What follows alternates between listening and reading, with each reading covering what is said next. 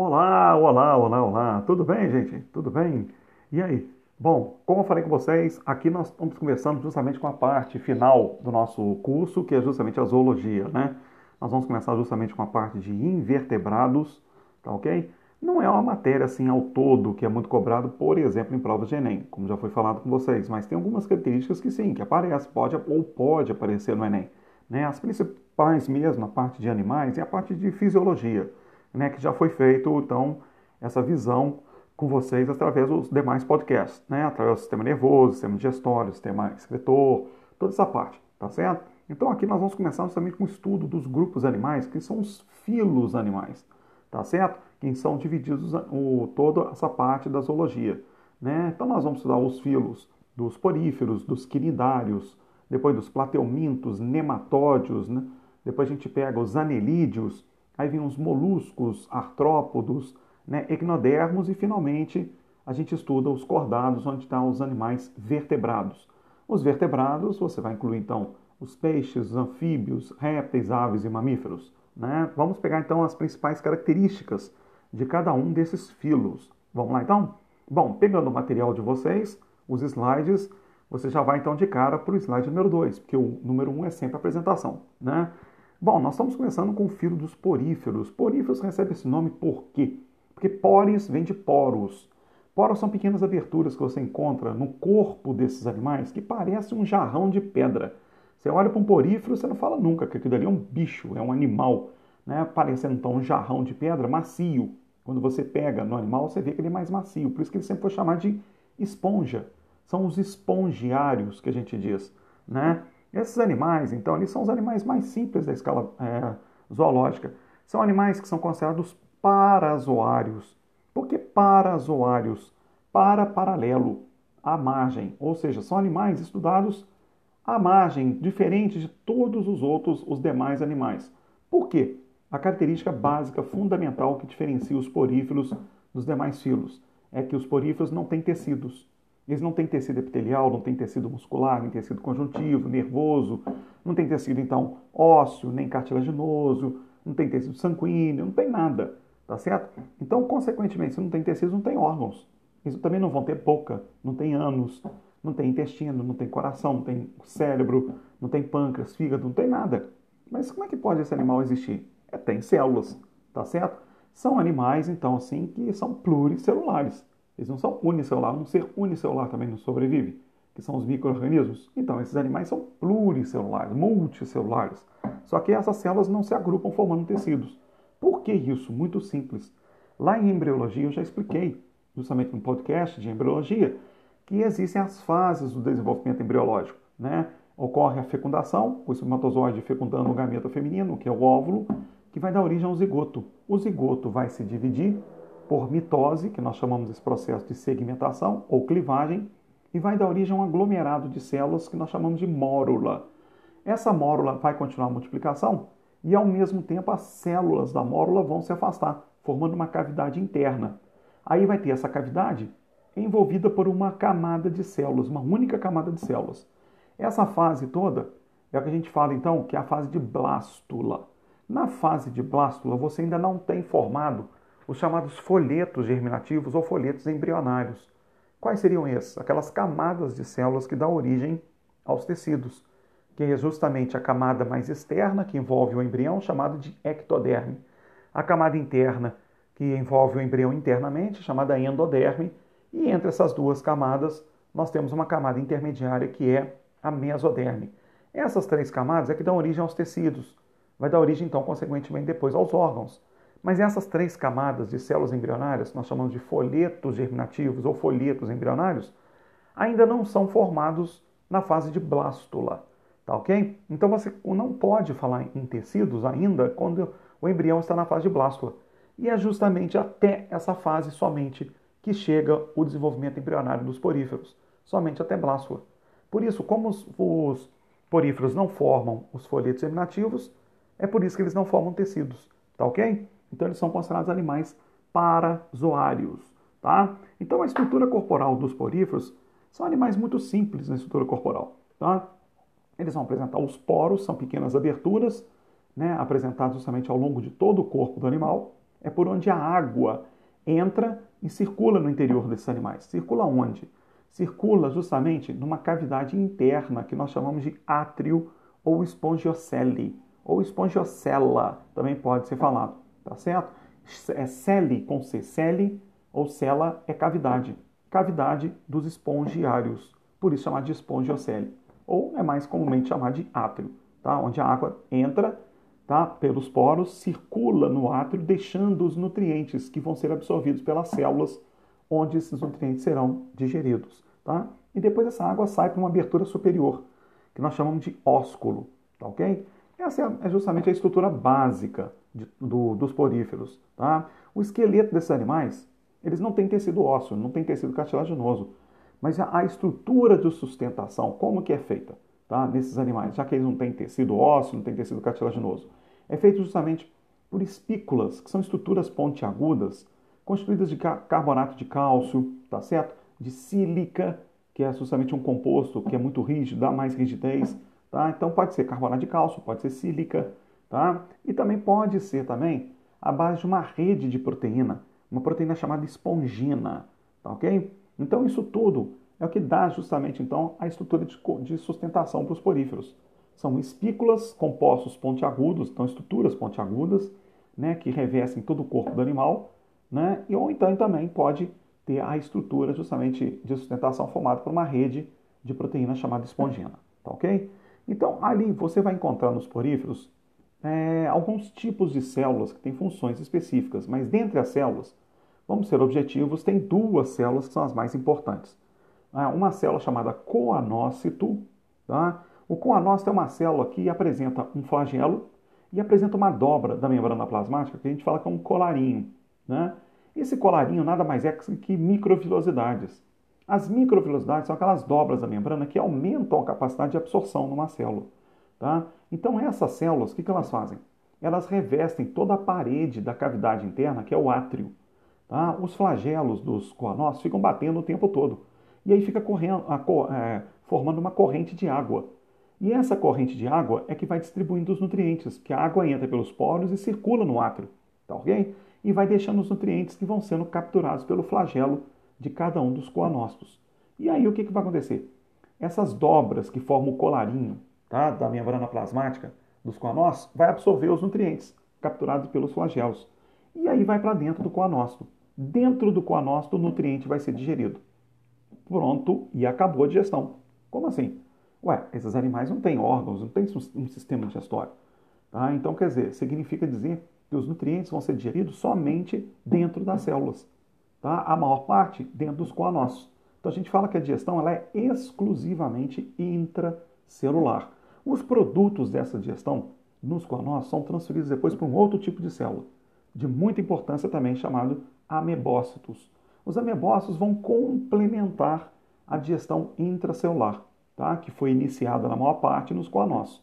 Aí depois o que, que os, os amebócitos fazem? Os amebócitos vão pegar os produtos dessa digestão e através de pseudópodos, os amebócitos vão distribuindo tá? todo então esses produtos da digestão tá? em todo o animal. Tá ok? Os amebócitos, diga-se passagem, também eles formam também espículas, tá certo? Formam gametas também. Então os amebócitos eles atuam como se fossem células-tronco como se fossem células-tronco dos poríferos, porque eles têm a capacidade de originar tá, as demais células, tá, justamente do, dos poríferos. Elas são comparáveis, então, como células-tronco, os amebócitos, mas elas realizam também a chamada digestão complementar, então, ali nos poríferos, tá ok? Então, em termos, por exemplo, no, no slide número 3, em termos de anatomia e fisiologia, são animais, então, que já que não têm tecidos, não têm órgão algum, não têm sistema nenhum. Então, eles não têm sistema digestório, eles não têm sistema cardiovascular, Tá? Não tem sistema respiratório, não tem sistema excretor, não tem sistema nervoso. Mas espera aí, a circulação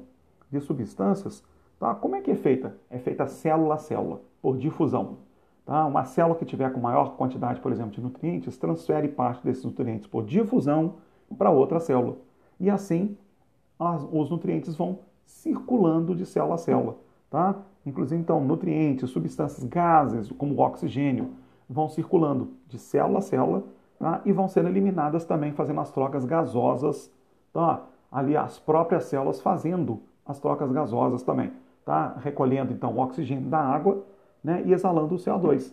Tá ok? Então, tudo por difusão. Não tem uma, um sistema respiratório, um sistema cardiovascular para fazer isso tudo. Tá certo? Então, o sistema nervoso também eles não tem, porque não tem células nervosas. Não desenvolvem células nervosas. Então, o porífero não tem, por exemplo, uma sensibilidade. Tá? A reprodução desses animais pode ser tanto assexuada quanto sexuada. Tá? Se for uma reprodução sexuada, você considera que esses animais, tá, eles são é, hermafroditas, vamos dizer assim. Tá? E tem então os animais que são macho e fêmea, vamos dizer assim, no próprio indivíduo. Então, eles têm justamente produção de gametas, tá? porém em épocas diferentes. Por isso que você considera um porífero que esteja na época de produzir mais espermatozoides, ele vai atuar como macho naquela época da reprodução dele. E o outro porífero que estiver mais na época de liberar o gameta feminino, ele vai atuar como fêmea, apesar de serem hermafroditas. Tá? Então, um porífero que está atuando como macho, ele libera espermatozoides na água, e o espermatozoide nada na água e vai até o outro porífero que está liberando um óvulo, que está atuando como fêmea, apesar de ser hermafrodita. O espermatozoide vai fecundar o óvulo, vai dar origem, então, no processo de fecundação, ao zigoto. O zigoto vai dar origem a uma larva chamada anfiblástula. Tá? Essa larva ela é ciliada, ela é liberada pelo, pelo porífero, a larva chamada anfiblástula, que você vê aí embaixo no, no, no slide número 3, o nome dela. Essa larva vai fixar num substrato e vai dar origem a um novo porífero, ou seja, uma reprodução sexuada que aconteceu, tá certo? Então eles não fazem autofecundação, apesar de serem hermafroditas, não fazem autofecundação, porque eles produzem gametas em épocas diferentes. Essa aqui é a resposta, justamente se perguntarem isso, tá? Porque isso já caiu em prova de vestibular. Qual a justificativa para o orífero não fazer autofecundação? Eles produzem gametas em épocas diferentes, apesar de produzirem os, os gametas, os dois, no mesmo indivíduo. A reprodução assexuada, a mais comum, é por brotamento, tá? Então, como é que seria isso? Na região do corpo do porífero, os amebócitos eles vão se multiplicando por mitose. E aí vai formando um porífero ali no corpo do animal, no próprio corpo do animal. Vai brotando justamente um novo porífero, um porífero jovem, que ele pode, geralmente, ele se destaca. Aí ele cai no solo, lá dentro da água, porque os poríferos são todos aquáticos, tá certo? São todos aquáticos. A maioria é marinha, mas existe um grupo de poríferos que é de água doce. Não são todos 100% que é marinha, não. Tá? Existe um grupo da família Spongilidae, Spongilidae, que escreve DAE com AE no final, Spongilidae. Então a gente pronuncia Spongilidae. Tá? Esse grupo de poríferos você encontra de água doce, mas a maioria tudo é marinha. Então quando o, o broto ele se destaca lá no, dentro da água, ele cai no solo e ali mesmo ele vai se desenvolvendo independentemente do porífero de origem e vai formando um novo porífero.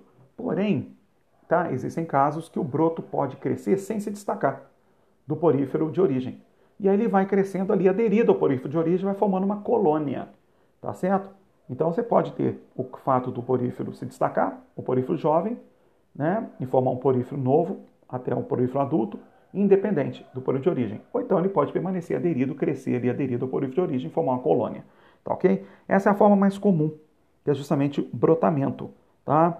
mas também pode ser por fragmentação. Como assim? Se você quebrar tá, um pedaço, se, ali, tirar pedaços de um porífero, se nesse pedaço de porífero que você tirar, tá, tiver a presença de amebócitos, esses amebócitos vão se multiplicar naquele pedaço, ó, e ali vai formando um porífero novo, a partir daquele pedaço mesmo que foi retirado do do, do porífero de origem. Contendo amebócitos, os amebócitos, como são considerados como se fossem as células tronco, elas vão se multiplicando por mitose e vai formando um novo porífero tranquilamente, tá certo? É um processo, então, que a gente fala de fragmentação.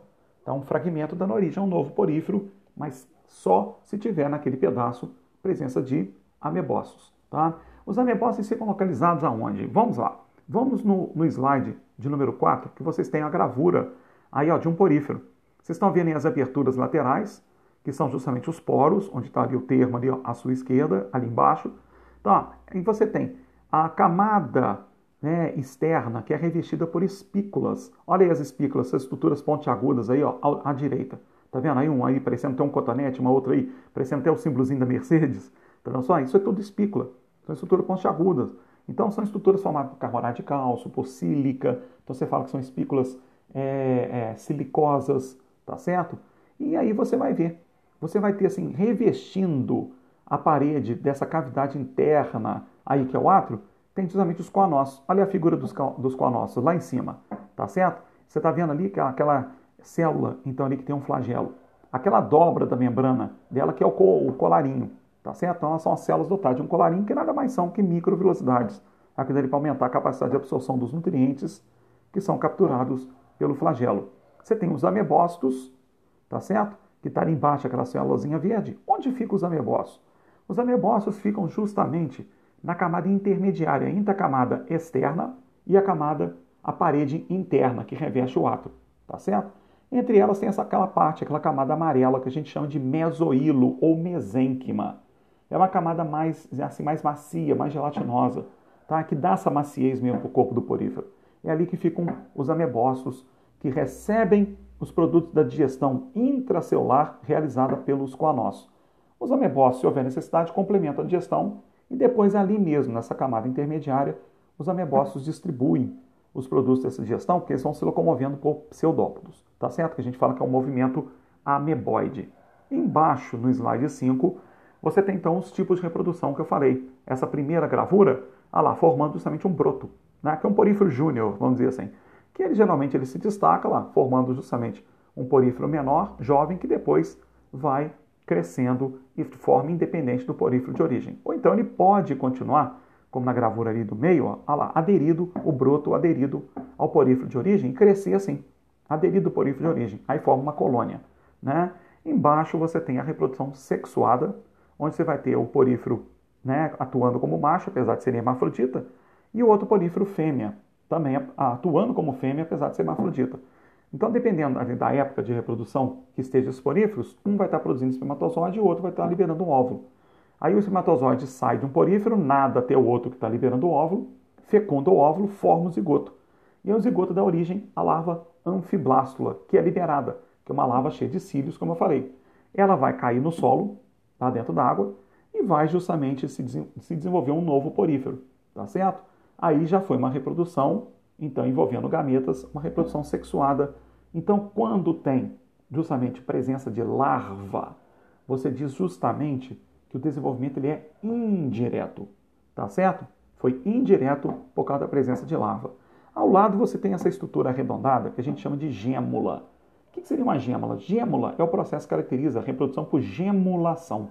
É também uma reprodução assexuada, assim como o brotamento, assim como a fragmentação, tá certo? Então a gemulação é típica de poríferos dulcícolas, de água doce, que liberam essa pequena estrutura, que a gente chama de gêmula, que nada mais nada menos é uma estrutura revestida de espículas, tá? envolvendo justamente o que? Vários amebócitos, uma massa justamente de amebócitos, tá? que você tem diferença, assim, tem amebócitos em tipos específicos, a gente chama, por exemplo, de arqueócitos, mas são originados de amebócitos, essas células. Então fica aquela massa justamente de amebócitos, do tipo arqueócitos que a gente fala, está envolvido justamente com uma camada de espículas. E essa estrutura que a gente chama de gêmula se destaca do porífero, cai no solo e depois ali aqueles amebócitos vão se multiplicando, se diferenciando nas demais células dos poríferos e vai dar origem a um novo porífero, tá ok? É um processo assexuado típico de poríferos de água doce. Então, no, no, no slide número 5, você tem os tipos morfológicos de poríferos. O mais simples de todos é o que a gente está falando o tempo todo, que só tem poros, tem a, a, a cavidade interna, que é o átrio, tá? e tem o ósculo, que é a cavidade, a, a abertura superior, por onde a água que entrou pelos poros e circulou pelo átrio, a água vai sair na abertura superior, que a gente chama de ósculo. Esse tipo básico é o que a gente chama de ascon, ou o tipo asconoide, que você pode falar. É o tipo básico. Porque depois você tem um tipo intermediário que a gente chama de sícon, ou tipo siconoide, é o sícon. Tá? Nesse sícon, o que, que você vai observar? Você vai observar ali ó, a presença já justamente de canais internos, tá certo? Canais internos estão ali ó, por onde os poros, então tem os poros na abertura na, na camada é, superior, na camada superficial, tem os poros onde a água entra, passa por esses canais internos. Esses canais são revestidos, a parede deles, por coanócitos. Então, ali nos canais já vai tendo captura de nutrientes. Até que a água chegue, depois de passar nesses canais, chega no átrio, tá certo? Então, chegou no átrio, depois a água circula e sai pelo ósculo. Depois, Por último, tem o tipo mais complexo, que é o tipo justamente leucon, ou leuconoide que a gente fala. Nesse tipo leucon, além dos canais que você encontra justamente no tipo sícon, tem também pequenas câmaras. Câmaras cujas paredes são revestidas também por coanócitos. Então, como o flagelo dos coanócitos nessas câmaras fica mexendo o tempo todo, fica batendo o tempo todo, dá aquela impressão de que essas câmaras estão vibrando. Estão vibrando o tempo todo. Não, elas não estão vibrando, é o flagelo dos coanócitos que estão batendo o tempo todo, fazendo a corrente de água e coletando nutrientes. Isso dá a impressão que as câmaras estão vibrando, por isso que elas são chamadas de câmaras vibráteis. Tá? Câmaras vibráteis estão presentes apenas no tipo leucon, tá certo? Que é o terceiro tipo aí. Aí a água depois vai cair no, no átrio, que é bem fininho, bem pequenininho, tá certo? Você está vendo ali no centro do leucon, somente assim um filete ali que forma o átrio, e a água depois, por passar pelos entrar pelos poros, passar pelos canais internos, passar pelas câmaras vibráteis, cai no átrio, que é só um filete, tá? A água depois vai sair pelo, ou, pelo ósculo. Esse é o tipo mais complexo que existe, que é o leucon. Então nós temos ascon, sicon e leucon nessa ordem, tá ok? Prontinho. E aí nós chegamos no segundo filo, que são os quinidários. Até uns tempos atrás, os quinidários eles eram chamados de selenterados. Não se fala mais selenterados, tá certo? Já há um bom tempo. São os quinidários. Nesse filo que você encontra justamente quem? A água-viva, os corais, as anêmonas. Está lembrado quem que é anêmona? Se você já viu aquele desenho, aquela animação, que é o Procurando Nemo, então você deve se lembrar onde que o Nemo morava. Lembra? Que é justamente assim, parecia um vegetal cheio de tentáculozinhos pequenininho. Tá? É uma anêmona, aquilo dali. Tá? É justamente um quinidário, onde você encontra, então, principalmente o exemplo mais conhecido que é a água viva. Tá? Esses animais, então, ali, ó, os quinidários, eles têm um tipo de célula que a gente chama quinidócito ou quinidoblasto, tá? Que é justamente uma, uma célula que libera uma toxina que queima. Ela é urticante, ela queima então a nossa pele. Mas para as presas naturais, por exemplo, de uma água-viva, tem um efeito mais paralisante. Para nós não tem esse efeito paralisante, mas a, a, justamente a reação alérgica que nós temos é aquela sensação de queimação. Tá? E dependendo justamente da água viva, é uma queimação que pode justamente então, do, ou do quinidário, melhor dizendo, tá? É, pode mesmo levar à morte o indivíduo. Pode. Tá? Existe um tipo justamente de, de água viva, vamos dizer que a gente fala que é vespa do mar. Tá? Então, a, a vespas do mar, elas apresentam essa toxina que é extremamente forte para o nosso organismo. E sim, existe um tipo tá, chamado irucande, que é muito comum na Austrália. Ela pode matar a pessoa em questão mais ou menos de 5 minutos. 5 minutos, por exemplo, a pessoa morre e com uma dor, uma dor intensa tá? que a pessoa chega quase que a pedir que alguém a mate porque ela não está aguentando mais. Tá certo? De tão barra pesada que é realmente a queimadura de uma irucande. Tá? Então esses animais, eles já são animais que durante o estágio embrionário, eles já começam a formar justamente, a, a, justamente os folhetos germinativos, que não são observados nos poríferos. Tá? Então esses animais eles já passam da fase de blástula. Tá? Eles já chegam na fase justamente então é, que forma os folhetos germinativos. Tá? No caso, então, ali, esses animais, eles formam somente dois folhetos germinativos, somente a ectoderme e a endoderme. Por isso que eles são chamados animais diblásticos. Os poríferos não podem ser assim classificados, eles não formam folhetos germinativos. Os poríferos, sim, eles só formam a ectoderme e a endoderme, então eles são animais diblásticos, ou também pode falar diploblástico, tá certo? Então, no caso ali, ó, esses são os primeiros animais a apresentarem uma cavidade digestória, que os poríferos não têm. Muito cuidado com isso. O átrio, a cavidade interna dos poríferos, não é uma cavidade digestória. Ali não tem digestão de alimentos, porque os nutrientes ou os alimentos são digeridos dentro, principalmente dos coanócitos. Então, é uma digestão exclusivamente intracelular. Aqui nos quinidários, não. Já tem uma cavidade interna, tá? onde vão atuar enzimas. E aí, depois, os produtos dessa digestão que é feita nessa cavidade, aí sim vão ser absorvidos pelas células que revestem essa cavidade e digeridos dentro dessas células. Então a gente fala que nos, nos quinidários, eles já vão apresentar uma digestão extra e intracelular, tá certo?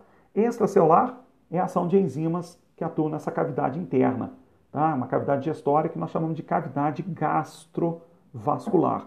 E depois os produtos dessa digestão né, digestão externa, né, extracelular, vamos dizer, é, melhor dizendo, digestão extracelular nessa cavidade, depois os produtos vão para dentro das células, realizando uma digestão intracelular. Então eles têm digestão extra e intracelular, ok? Esses animais, então, ali, ó, dependendo da espécie, eles podem ser sésseis, podem ser fixos, tá? Como os poríferos, por exemplo, são todos sésseis, todos fixos. Eles não nadam, não se locomovem, os poríferos. Os quinidários dependem da espécie, você fala que eles podem ser mais sésseis, como por exemplo os corais, as anêmonas que não nadam, tá certo? Não se deslocam por conta própria, tá? Ou então podem ser formas natantes, formas que se deslocam na água, como é o caso, por exemplo, que a gente chama de medusas, tá certo? As medusas, é o caso da água-viva, são formas natantes. As formas que são sésseis, é então ali não nadam, não se deslocam por conta própria. Se, se, se, essa, se a espécie se deslocar, é pela corrente do mar.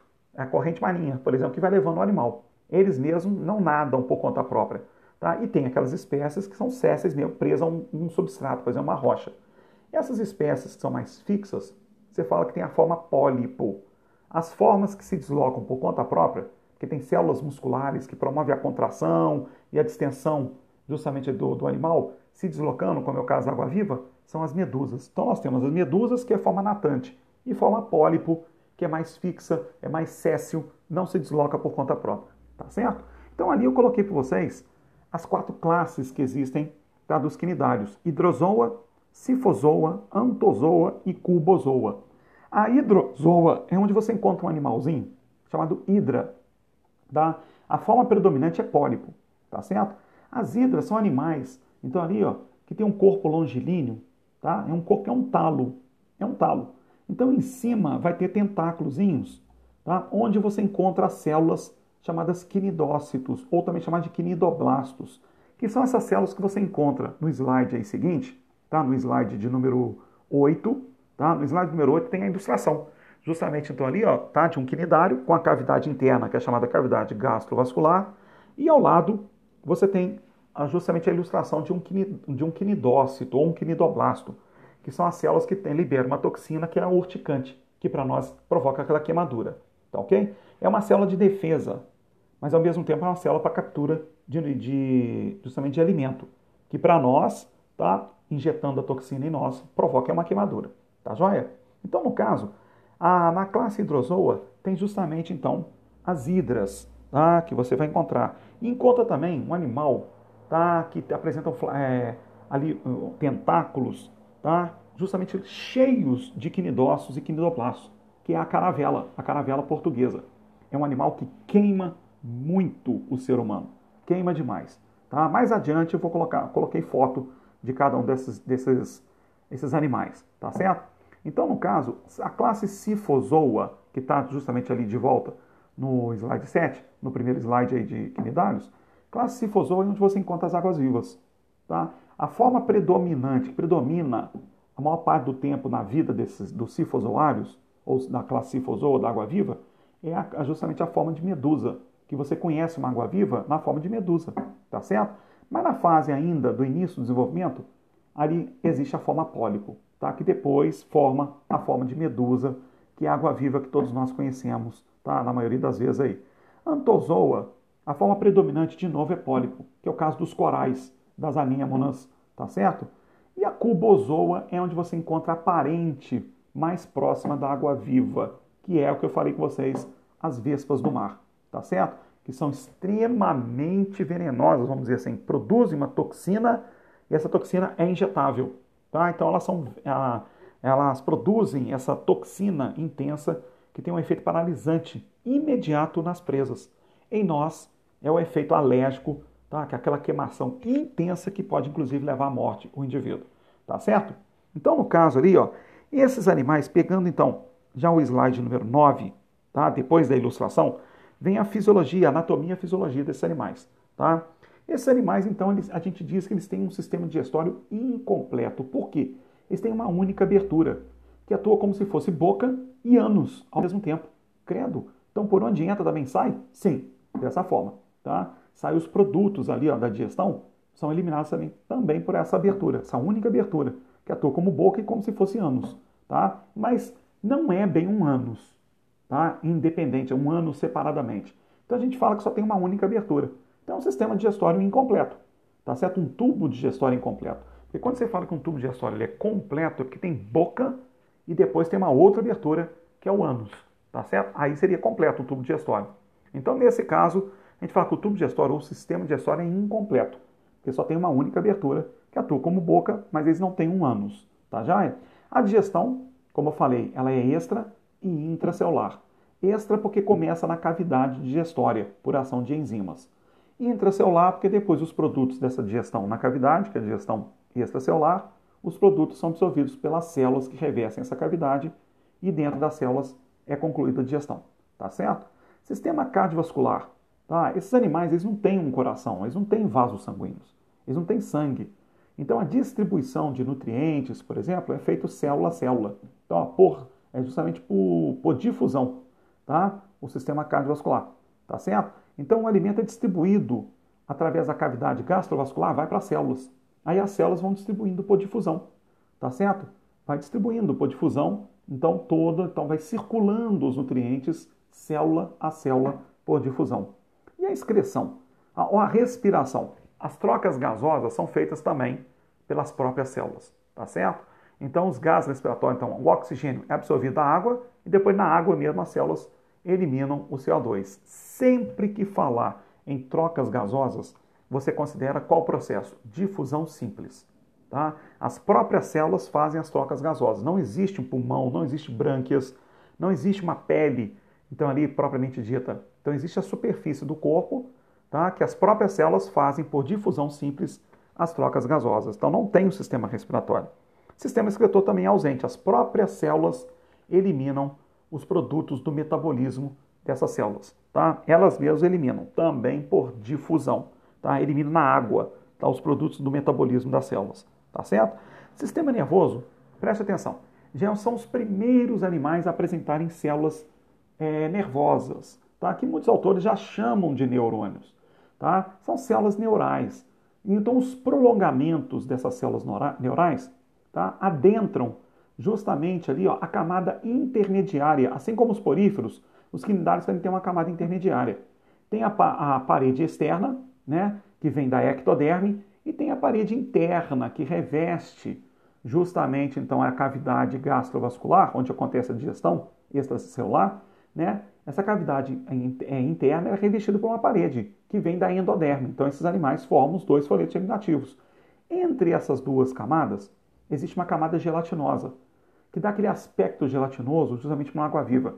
E okay? também a gente chama tá, de mesênquima tá certo? Ou a gente fala mais uma mesogleia, tá? É uma camada mais gelatinosa, tá certo? Nessa camada você vê prolongamentos de células nervosas.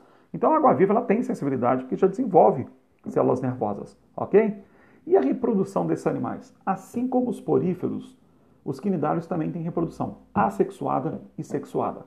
Na assexuada prevalece muito a reprodução por brotamento, igual nos poríferos. Você está vendo aí embaixo, tá? no slide de número 10, você está vendo essa fotinha aí à direita? Isso é uma hidra. Tá? Isso é uma hidra, que o corpo da hidra é um talo, como eu falei com vocês. Tá certo? Na região lateral, tá? as células vão se multiplicando por mitose e vai formando um broto. Olha ali, ó, aquela estrutura que está brotando ali. Ó, é um broto. Tá certo?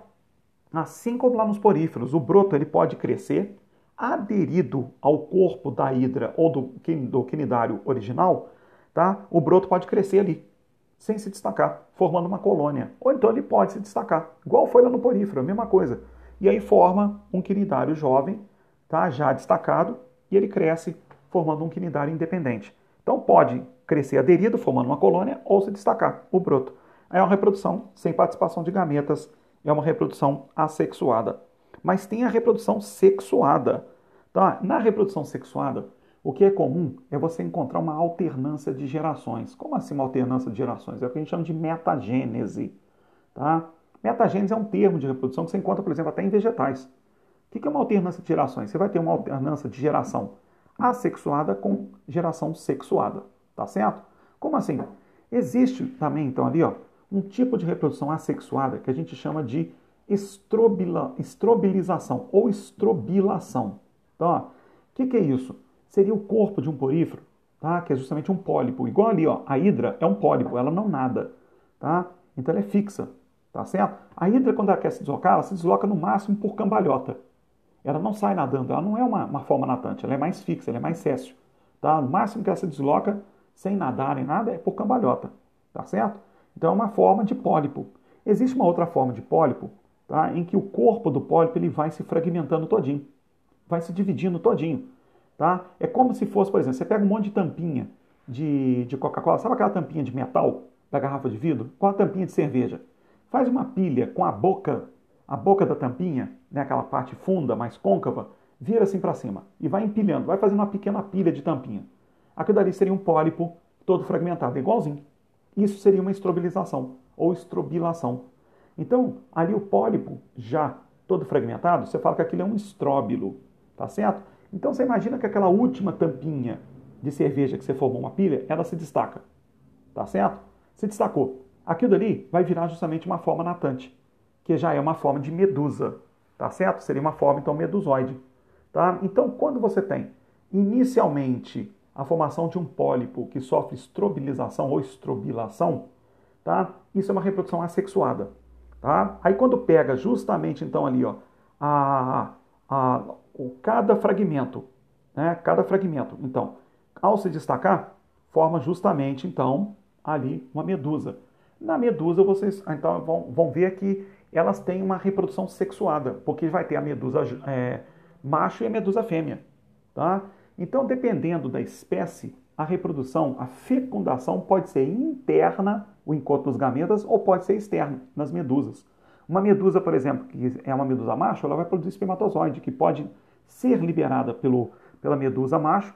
Esse espermatozoide vai nadar e vai entrar na medusa fêmea e vai fecundar o óvulo internamente, sendo uma fecundação interna.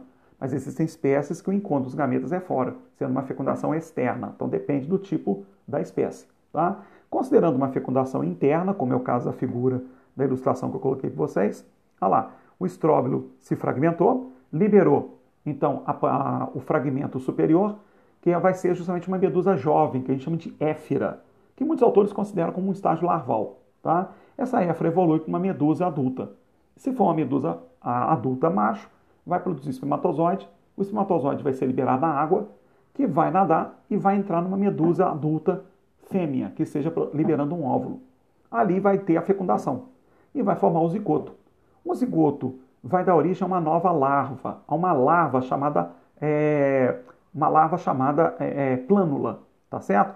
Essa larva plânula que é liberada pelo quinidário, pela medusa fêmea, ela também é cheia de cílios, tá? Por isso que ela consegue então através dos cílios nadar, ela vai se fixar num substrato, por exemplo, no solo, numa rocha, e ali essa larva plânula vai dar origem a um novo pólipo, um pólipo jovem, que quando se tornar um pólipo adulto, de novo ele vai se fragmentar, formando de novo o processo de estrobilação e vai repetir todo o processo. Vocês estão vendo então ali que o estróbilo é uma forma assexuada, não teve participação de gametas, apenas liberou aos fragmentos superiores, que deu origem a uma medusa. Tá certo? Deu origem a uma medusa jovem, que é a chamada éfera, que depois evolui para a medusa adulta.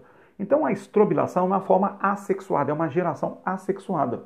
A medusa que produz gametas já é uma geração sexuada. Essa alternância de gerações é o que nós damos o nome justamente de metagênese, ok? Então no slide de número 10, ó, número 11, quer dizer, tem justamente as ilustrações dos, dos, dos quinidários. Você tem a caravela, tá, que pertence à classe justamente então ali dos, dos hidrozoários, ou seja, a classe hidrozoa, você tem a caravela e tem aí no centro a hidra. Tá? Essas duas espécies são da classe hidrozoa. A caravela, diga-se passagem, não é uma única, um único ser. Aquilo é considerado uma colônia, tá ok? Você tem nessa colônia, então, é, a parte que flutua, que forma aquela bolsa que fica flutuante ali em cima, que vocês estão vendo na figura, e embaixo você tem a parte que forma justamente então os tentáculos. Isso é uma colônia que é considerada a caravela, tá certo? Muito cuidado com isso é um exemplo de colônia, tá?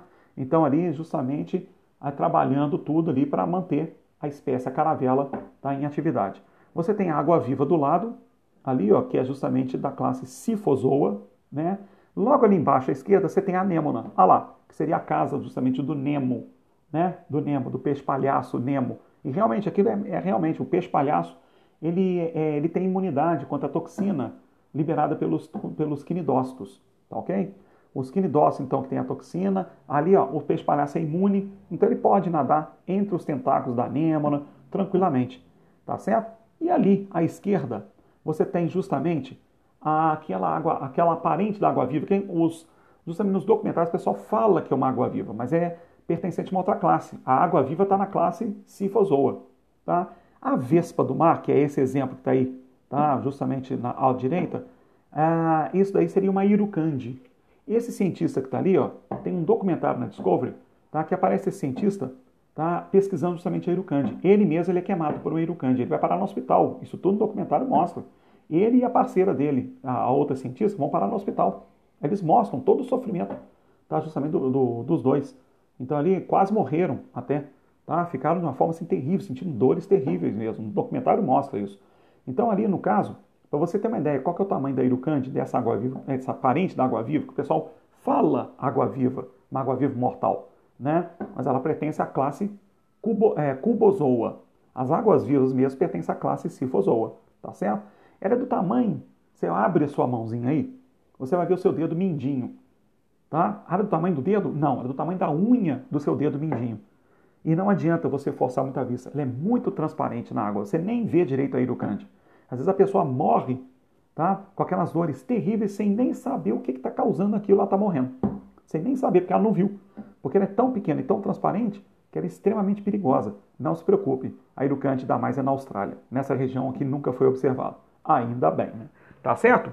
Então, nós ficamos aqui primeiro com esses dois filos, tá? Então, no próximo, na próximo podcast, Bio Podcast, eu já vou mandar para vocês, tá? Justamente agora sobre os vermes, tá? Nós vamos pegar os plateumintos e os nematódios, tá ok, meninas? Então tá joia. Até a próxima Bio Podcast que eu já vou mandar já para vocês agora esses dias mesmo. Tchau, tchau, gente. Valeu!